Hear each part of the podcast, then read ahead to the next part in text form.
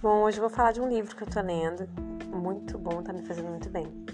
Que é Autocompaixão, Pare de se torturar e deixe a insegurança para trás. Christian Neff. Uh, o que, que a Christian Neff nos fala nesse livro aqui? Ela fala sobre esse hábito que nós temos de nos torturar por tudo que a gente faz, assim, né? Por todas as coisas que a gente faz e que a gente não faz. Mas ela toca principalmente no, no fato de como a gente se compara uns com os outros, assim, como nós nos comparamos diariamente os nossos resultados com as pessoas que nos rodeiam. Que isso é uma insanidade, né? Porque nós, nós, nós não temos como controlar o comportamento das coisas ao nosso redor, das pessoas, como as pessoas vão reagir, como a gente vai reagir muitas vezes. O que a gente pode, sim, é observar, é desenvolver uma atenção plena. Então, como desenvolver a atenção plena, né? Bom, todos nós sabemos se esse, essa época da, essa época do mundo, né? Se fala muito em meditação, né?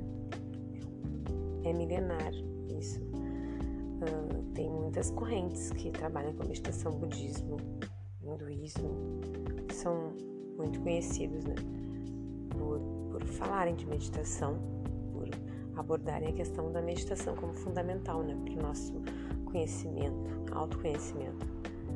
Mas atenção plena, então, também hoje em dia se tem falado em mindfulness, né, que, é essa, que já é uma, uma atenção voltada para o trabalho, digamos assim, foco no que está fazendo.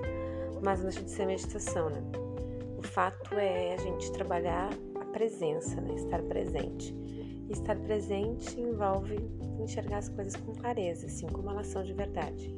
Então, nessa questão da, da autocompaixão, entra muito o que, que, seriam os nossos ideais, o que, que a gente projeta como ideal de vida, de comportamento, de como uma situação deveria se desenvolver e a realidade, que não atende à expectativa dos nossos ideais, né?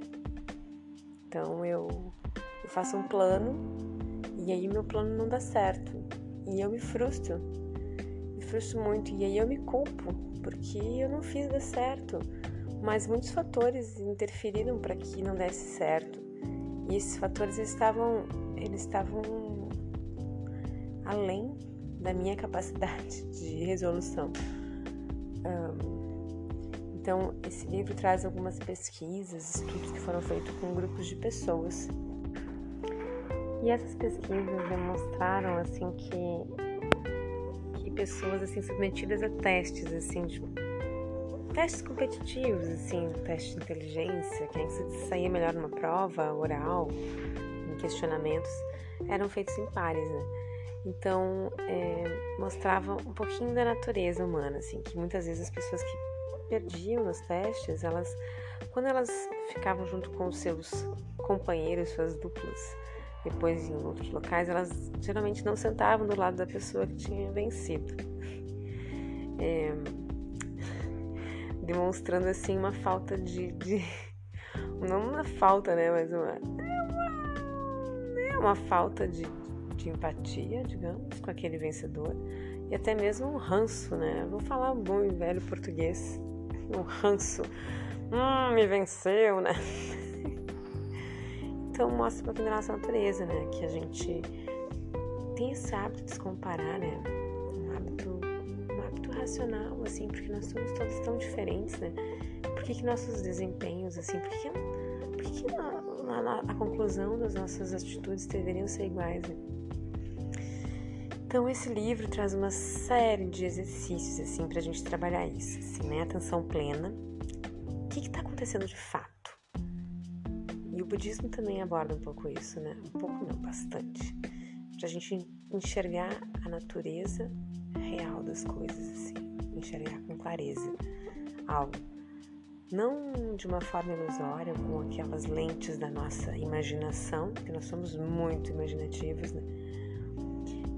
E sim com clareza, como a situação realmente se apresenta. O que que, que, que tem aqui que, né, de verdade? Tirando a minha percepção, que aí a minha percepção é fruto da minha subjetividade, né? ela é carregada da minha subjetividade. Minha subjetividade, ela é fruto das minhas experiências, meu DNA, a forma como eu fui criada, o ambiente em que eu me desenvolvi. Então, vamos, vamos tirar toda essa subjetividade e olhar essa situação de uma forma bem clara, assim. O que está acontecendo aqui? Então, eu tô achando esse livro muito legal, assim. Eu não concluí ele, tô lendo aí. Mas depois, quando eu concluir, eu vou fazer um novo podcast para falar da conclusão. Eu sei que eu comecei, assim que eu comecei a ler esse livro, eu comecei a me olhar de uma forma mais, mais um, piedosa, assim, mas não aquela pena de, ó, oh, ai, pobre, coitado, não, mas me olhei de uma forma mais assim como ser humano, sou um ser humano. Tô aqui, né, uh, buscando me compor no meio desse caos que é o mundo. Imagine tantas, tantas opiniões, assim, ainda mais hoje que todas as pessoas podem se esconder atrás de um, de um teclado, né? E que as opiniões estão expostas, né? Então, muitas vezes a nossa forma de ser incomoda outras pessoas, sem que necessariamente a gente esteja fazendo isso para incomodar, e sim porque é o nosso jeito. Então, a gente acaba ficando um pouco assim, é, receoso até de se colocar no mundo, né? Tudo parece que existe uma guerra que é travada, né?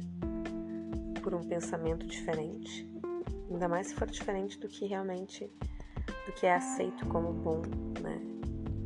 Tem muitos aceitos como bons, então enfim, é isso aí. E esse livro tá me fazendo muito bem, assim, eu tô gostando de ler, eu tô me olhando com mais compaixão, é, as escolhas que eu fiz, também olhar com objetividade. Mas por que eu cheguei nesse resultado? Por que foram as escolhas que eu fiz?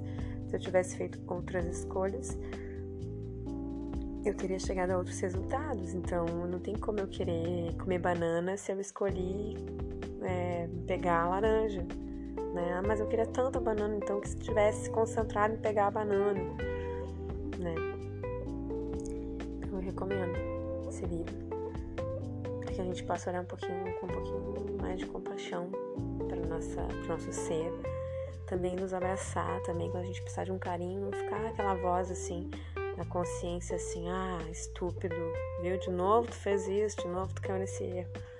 Não, olhar assim, puxa, tá, fez de novo. É, saber que resultado, né? Tá, mas então tá, né? Vamos da próxima tentar ser melhor. É isso que eu tenho feito, assim. Mas é um exercício constante, né? A gente tem que realmente fazer esse exercício, assim, de, de estar sempre corrigindo essa voz aí punitiva, essa voz que, que nos exige uma perfeição. Uma perfeição que que é mera especulação, mera. O que, que, é, o que, que é perfeição, o que, que é ideal? Ideal é o que a gente consegue fazer naquele momento, né? Esse é o ideal. E olhar situações assim, não assim, classificadas entre fracasso e vitória, né? Ah, isso é fracasso, isso é vitória. Não, são experiências, né? Experiências, elas são isentas de, de um sentido final de fracasso vitória. A gente não tá concorrendo a um pódio de ah, aqui eu fui vitoriosa porque eu fiz isso. Eu vivi isso e com todos os erros que, que essa experiência vai me trazer. Inclusive os erros vão nos ensinar muito mais muitas vezes. Porque eles fazem lidar com o nosso. em que a gente se, se olhe de verdade. Eles fazem com que a gente lide com o nosso lado mais sombrio, que é o lado da é o lado da, daquela pessoa que não alcançou o que tinha como ideal para si, né? Então a meditação, a meditação nos ajuda a desenvolver essa, essa atenção plena. E a atenção plena faz a gente enxergar a situação como ela é, a realidade, sem romantismo, sem imaginação, com mais compaixão.